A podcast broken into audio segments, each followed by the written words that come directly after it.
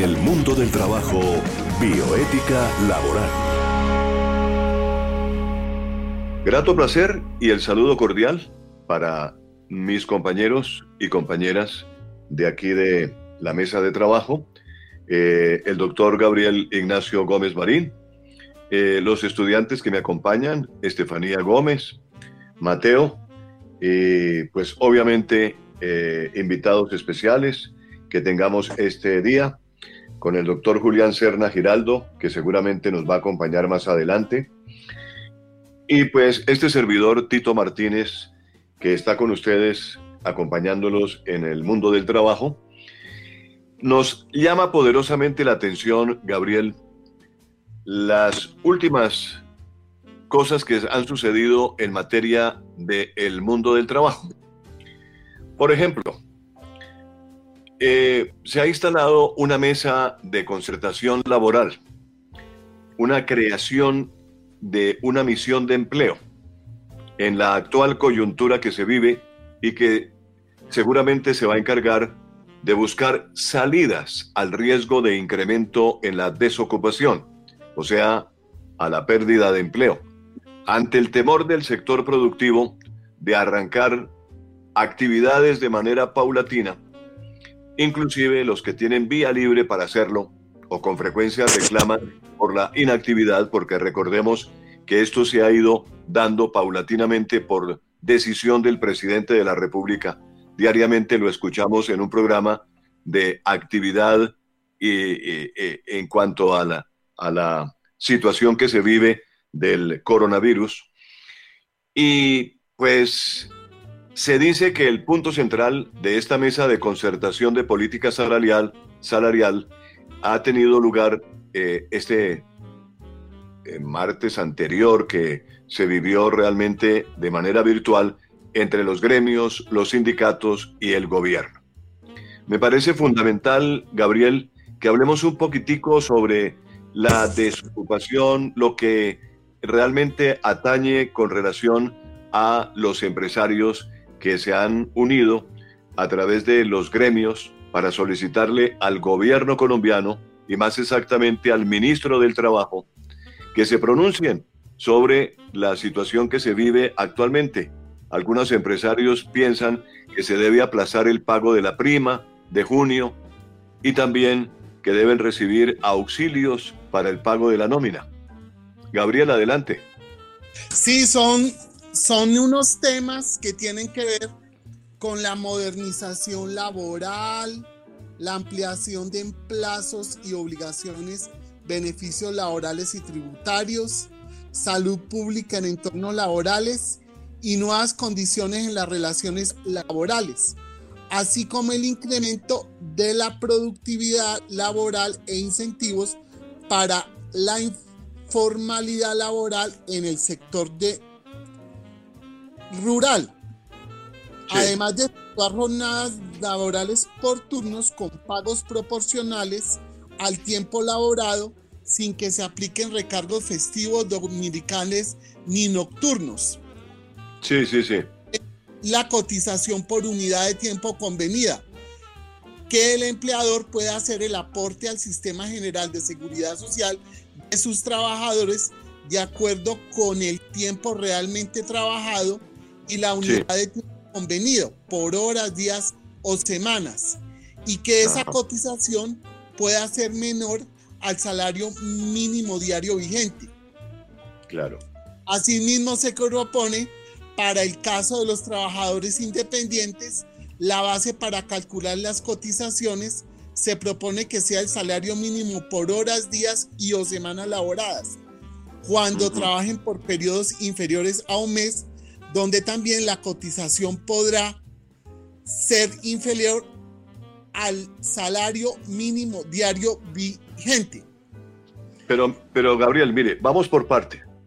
Vamos por partes porque, mire, eh, hay un gremio que se llama FENALCO, que es la Federación Nacional de Comerciantes, que fue precisamente uno de los que mencionaron la posibilidad de que el gobierno subsidie el pago de la prima, al igual que lo hará con el pago de la nómina. De tal manera que están pidiendo los empresarios esa, esa cuestión. Eh, ¿Usted cree, por ejemplo, que el gobierno le va a jalar a pagar la prima y la nómina de los empresarios? No, no se puede dar por, por inviabilidad económica, pero por eso es que se está presentando estas, estas propuestas en relación a, los, a los temas, la adaptación a la, a la crisis económica, sanitaria y social del tema del trabajo, del empleo y los salarios. Pero es que ahí va mi punto, Gabriel. En, ese punto es importante anotar que mm, desconcierta un poco la situación que se vive en el país cuando el gobierno ha fijado ya una eh, situación eh, para, para, digamos que para equilibrar un poco la economía, decretó ya eh, tres días sin IVA para, para agilizar las compras en junio 19, en julio 3 y en julio 19. Hay tres fechas ya establecidas que los colombianos van a poder comprar sin IVA productos que son costosos de todas maneras, eh, y que realmente la gente no tiene plata, no tiene dinero para comprar. ¿Cómo, ¿Cómo es que se atreven entonces a fijar tres fechas para comprar sin IVA y los empresarios están hablando de no pagar prima y de que el Estado financie el pago de la nómina. Si los, si los empleados no tienen plata, pues no van a poder comprar en esas tres fechas absolutamente nada. Es mi punto de vista. Sí, mira, es que esta crisis eh, nos, ha, nos ha cambiado completamente el panorama y por eso en este programa hemos invitado a a tres estudiantes de la Universidad Piloto, que es Estefanía, Mateo y Kendrick.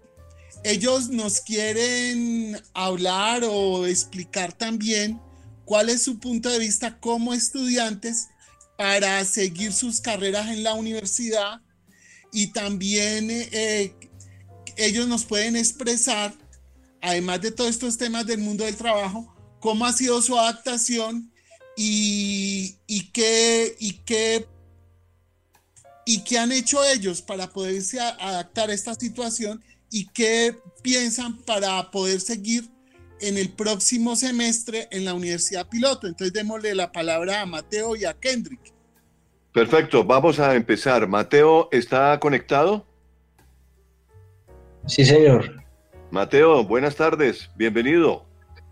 Buenas tardes, Tito. Un poquito de pues, historia. ¿A qué, ¿A qué carrera estás vinculado? ¿En qué programa académico estás? En el de Ingeniería Civil. Ingeniería Civil. ¿Tú en qué, en qué semestre vas? Segundo. Eh, vas en segundo semestre. Eh, ¿Ya te matriculaste o piensas matricularte para el tercer semestre? Eh, la verdad todavía no me he matriculado. Pues es, digamos, una decisión dura, ya que pues todo esto nuevo de la tecnología, las clases virtuales, son un poco complejas, pero pues igual también es para motivarse uno. A ven, ven, te, pregunto una cosa, realmente es importante este punto de vista porque eh, la Universidad Piloto de Colombia es tal vez una de las universidades más avanzadas en la comunicación virtual en Colombia. O sea, no hay realmente, yo pienso que la Universidad Piloto, inclusive, modestia aparte, pero pienso que la Universidad Piloto de Colombia le podría dar cátedra a cualquier universidad en materia de virtualización. Sí, claro, en total acuerdo. La verdad, las clases de, virtuales de la, de la universidad han sido de muy buena calidad. Digamos, los profesores se enfocan en que verdaderamente uno sí aprenda y pues en la ética de uno. Exacto. Entonces yo pienso que de todas maneras los estudiantes eh, en, esta, en esta crisis que estamos viviendo actualmente y que obligaron a todo el mundo a ir a la casa, pues realmente mm, pienso que, que, que, tú como estudiante pues recibiste unas clases virtuales que te obligaron a profundizar un poco más en el conocimiento de toda la tecnología, ¿sí o no?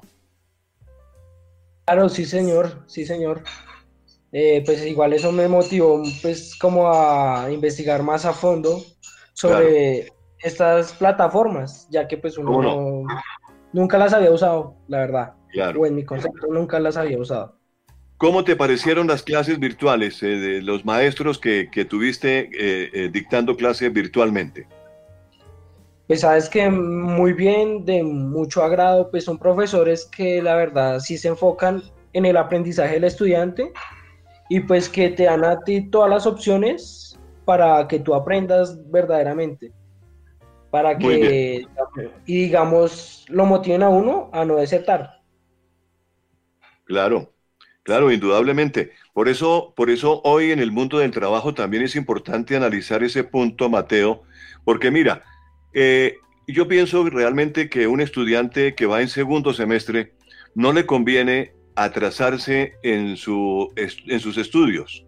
Y por lo tanto es bueno, es conveniente que, estés pensando ya en la matrícula del tercer semestre, porque eh, no conviene atrasarse en, en, los estudios, dada las posibilidades que hay de empleo, miremoslo, a dos, tres, cuatro o cinco años cuando ya esta pandemia realmente haya, eh, haya sido parte del pasado, porque no nos olvidemos que la tecnología, la ciencia va a avanzar y seguramente van a, van a aparecer las vacunas y pues obviamente esta pandemia va a ser cosa del pasado.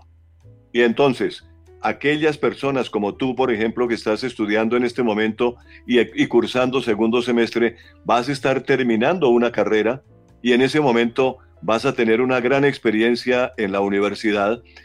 Y desde luego se está hablando en estos días, ya habló el presidente ayer precisamente, el presidente de la República, de que va a facilitar de que los estudiantes puedan ir a los, eh, a los talleres, a, las, a los laboratorios, a las universidades, con, desde luego con, con mucha prudencia eh, y con mucha eh, con mucho manejo de la, de la parte eh, protocolaria, los protocolos de bioseguridad, para que los estudiantes puedan asistir a clases de práctica en los laboratorios.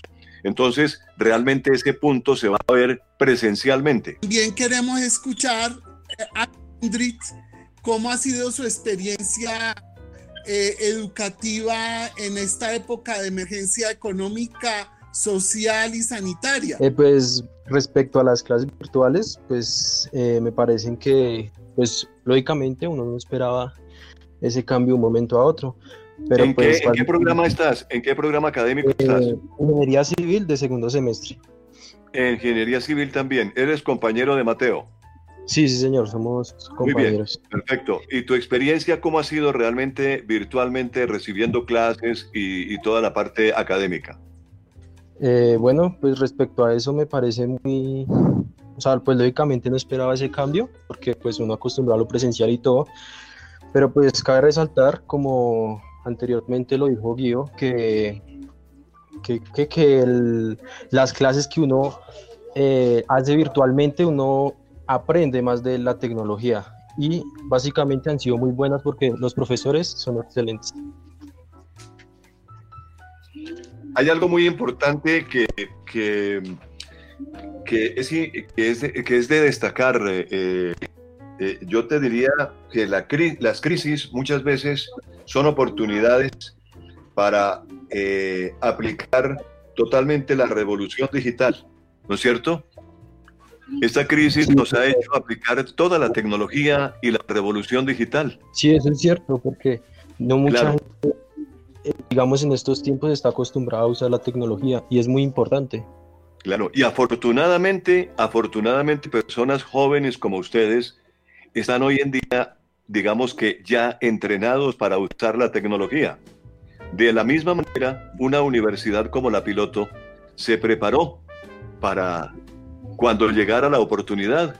Yo diría, y acabo de hablar con una universidad que no se preparó nunca para clases virtuales. Eh, hablé con, una, con, una, con un directivo de una universidad que me reservo el nombre porque no quiero realmente entrar en polémicas, ni mucho menos, pero eh, ese contacto me ha dado la, la, sensación de que hay centros educativos en Colombia que no se han eh, preocupado por desarrollar la parte virtual.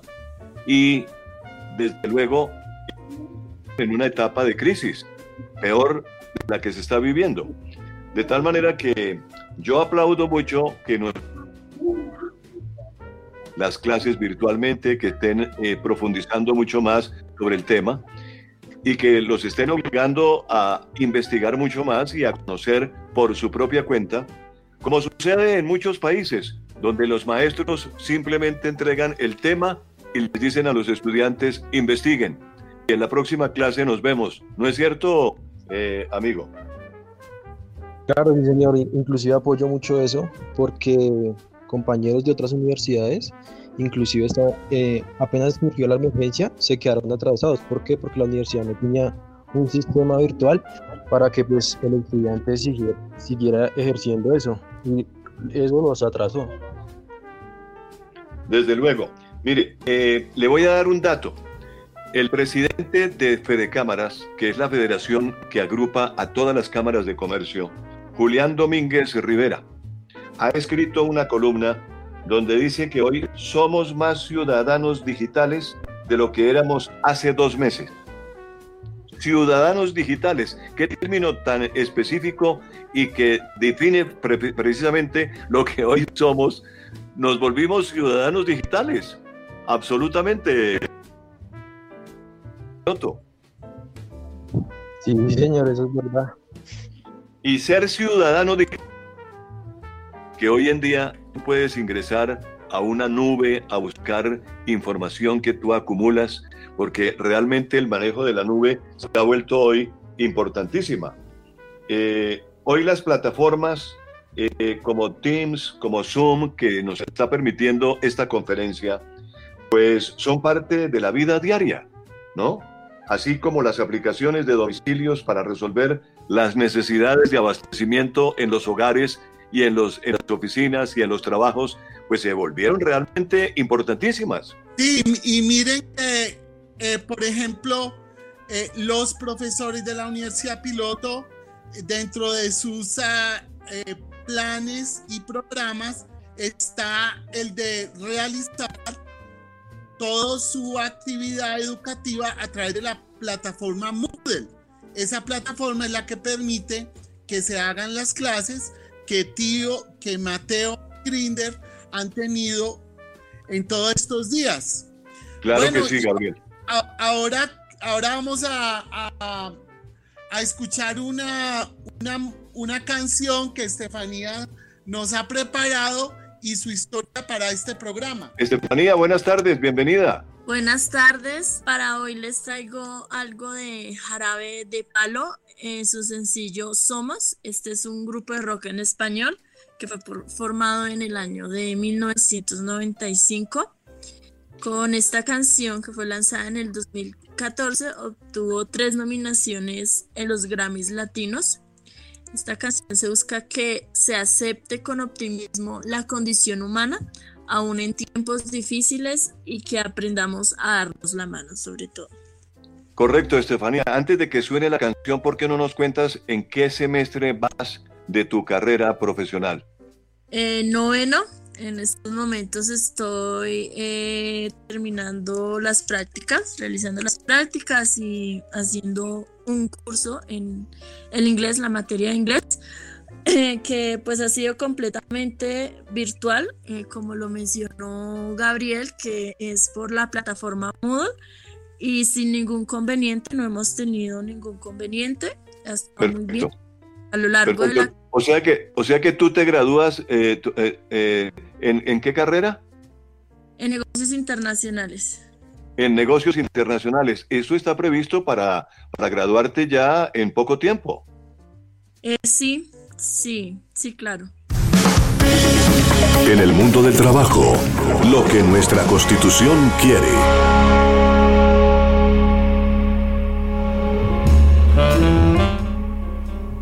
Bueno, en la Constitución colombiana del 91, de 1991, establece que la libre empresa de actividades lícitas eh, son apoyadas y, desde luego impulsadas por el Estado colombiano. deben ser impulsadas y deben ser reguladas, indudablemente. La tecnología, Gabriel, ha traído muchas consecuencias. Recordemos que las aplicaciones, las diferentes aplicaciones, pues han traído, mm, digamos que, eh, oportunidades de empresa para muchas personas. Y yo quiero referirme a, a varias empresas, por ejemplo, Rappi, por ejemplo, Uber, por ejemplo, Bit, por ejemplo, Didi, para no citar más, pues son empresas que se han constituido con base en desempeñar un servicio, desarrollar un servicio a la comunidad, pero basados en tecnología. Esas empresas están buscando que el Estado colombiano las regule definitivamente para estar dentro de la ley y no entrar en conflicto con otros gremios de servicios. Pues en las últimas, eh, en, en la última semana se conoció, por ejemplo, que estos gigantes de las aplicaciones en Colombia, como los ha llamado un periódico de Bogotá, se unieron y formaron una alianza IN, que se llama el nuevo gremio de aplicaciones con el que buscarán representar todos los intereses de las compañías y virtualmente el de millones de usuarios de sus servicios en el país. A la cabeza de este gremio eh, hay una voz muy reconocida, el exministro de las TIC, David Luna, que además entiendo que David Luna fue ministro del Trabajo también, y es una persona que conoce ampliamente el mercado colombiano. Ha sido realmente un político eh, muy fuerte en el, en el ambiente eh, colombiano, de tal manera que conociendo esa, eh, esa situación, Gabriel, me parece interesante que se conozca por parte de la audiencia nuestra en qué consisten esos, esas integraciones de, de gremio o de empresas que se agremian para lograr objetivos importantes como el que se acaba de anunciar. Sí, de, un día para otro, el mundo digital no es una opción, sino una obligación. Y en esa eh, avalancha aparecen todos los servicios mediante plataformas. Lo que sucede es que nuestra legislación, como pasa en todo el mundo, va más despacio que, que la tecnociencia. Este conflicto tiene que dirimirse es en torno a un concepto que se llama la dignidad humana. La dignidad humana habla del derecho a la igualdad y a la solidaridad. ¿Qué es lo que está pasando con esta gente en el mundo del trabajo que está desarrollando las aplicaciones para los servicios? Que se están convirtiendo esos operarios en jornaleros, digitales. Un jornalero digital es un trabajador que aparece prestando estos servicios, pero que por su característica está sometido a unas leyes de la oferta y demanda, pero no se le, se le está garantizando, por ejemplo, su afiliación a la seguridad social integral o el pago de sus horas extras, o se le está, no se le está dando un contrato de trabajo eh, como tal, si no se dice usted presta un servicio a la hora que usted quiere empieza a trabajar y a la hora que usted empieza, quiera, termina. Pero verdaderamente estas personas están, digámoslo así, que como que marginadas frente a todas las leyes de derecho laboral y seguridad social. Esto es lo que los, los ponen en, en desigualdades y esto es lo que tienen que entender esos empresarios de Bit, de Uber, de Rappi, de Didi, que estas personas también deben tener un escudo de la seguridad social, un sistema que le permita protegerse de los riesgos laborales y también que se les reconozca unos pagos salariales con la carga prestacional. Esto es lo que se está discutiendo, esto es lo que, por ejemplo, están invocando algunas empresas del sector formal, como el de los taxis, que dicen que Uber, que los está, los está marginando porque eh, ellos son más ágiles, más rápidos, cobran menos y, prestan un, servicio de tipo diferente que margina la competencia. Ese, Esa es como la situación laboral de estas plataformas y lo que está pasando. Claro. Es entendible, Gabriel, desde todo punto de vista que realmente la situación laboral ha cambiado y pues, como dice la canción, muchas veces no hay cama para tanta gente y entonces eh, se crea un desempleo que han venido estas aplicaciones a resolver el problema y generando empleo para muchas personas que desafortunadamente pues no han podido encontrar una oportunidad, pero vinculándose con estas aplicaciones encuentran una forma de llevar un eh, salario a su casa y, y una solución a sus problemas económicos. Pero me parece un acierto también el nombramiento del exministro David Luna en torno a esta situación, ¿no le parece a usted?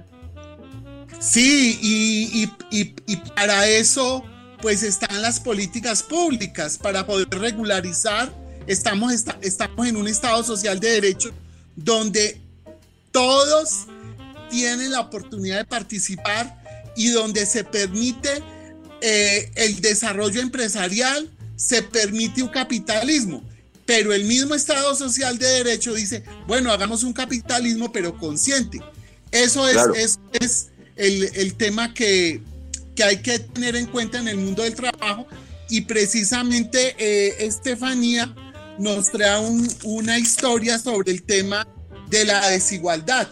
Pero mire, pero mire, antes de que entre Estefanía, yo le quiero contar una cosa, eh, Gabriel, para, para rematar este tema, que el grupo que se acaba de integrar de Alianza IN está integrado por 11 empresas hasta el momento y es pionero en Latinoamérica, porque no se ha pensado en ningún otro país que estas compañías eh, creen una integración de esa naturaleza. Aunque existen agremiaciones en las que estas empresas ya hacen parte, ninguna en específico trabaja solo el tema de las aplicaciones, sino más enfoques eh, o de tecnologías de la información o de software, pero no propiamente aplicaciones que generen eh, empleo. Estas empresas que llevan todas menos de 10 años en operación en Colombia están considerando que la tecnología ha cambiado el ecosistema empresarial a nivel mundial, dando paso a nuevos emprendimientos y a nuevas empresas que han cambiado totalmente la vida de la gente al crear nuevos modelos de negocios. Entonces, tengamos muy en cuenta que estas compañías que innovan con servicios digitales y aplicaciones son una nueva generación de empresas en el país que comprenden su rol y responsabilidad con la sociedad también. Entonces, estaremos atentos a ver cómo se desempeña el exministro David Luna frente a las posibilidades de regularizar toda la actividad en el mundo del trabajo de estas aplicaciones. Muy bien, eh, Gabriel. Sí, eh, sí, eh, en, en este momento vamos a, a escuchar a Mateo y a Kendrick sobre el tema del, de para ellos qué significa un trabajo que estará mediatizado por la virtualidad. Eh, sí, claro que sí, Gabriel. Pues digamos a nivel profesional y pues laboral, yo veo que mm, va a ser un poco complejo, ya que pues como ya sabemos todo esto de la tecnología para los tele, el teletrabajo y todo esto, es un poco complejo adaptarse, ¿no? Pero pues digamos que mm, esto, el mundo va a cambiar, va a cambiar de ahora, en adelante, de ahora en adelante y no va a ser igual que antes. Entonces yo creo que pues ya cada quien tendrá que enfatizarse para poder rendir bien. Eh, Mateo, hay una cosa muy importante y es que eh, leía yo el otro día que las, las promociones, eh, inclusive la promoción del 2020 de graduaciones de estudiantes de universidad, las están llamando la, la época de la, del tapabocas, las graduas, los estudiantes que se gradúan en la época del tapabocas. Y pues eh, digamos que, que, periodísticamente le han dado como un símbolo al tapabocas, ¿no? Entonces la pandemia del coronavirus pues eh, ha venido a empeorar de alguna forma eh, el ya de por sí difícil proceso de inserción laboral de la mayoría de, ustedes como jóvenes que aspiran a terminar una carrera y encontrar un trabajo. Entonces, eh, justamente a, esta promoción del 2020 la están llamando como una promoción de, de la generación que se apresta a graduarse con tapabocas. ¿Cómo, ¿Qué opinas tú?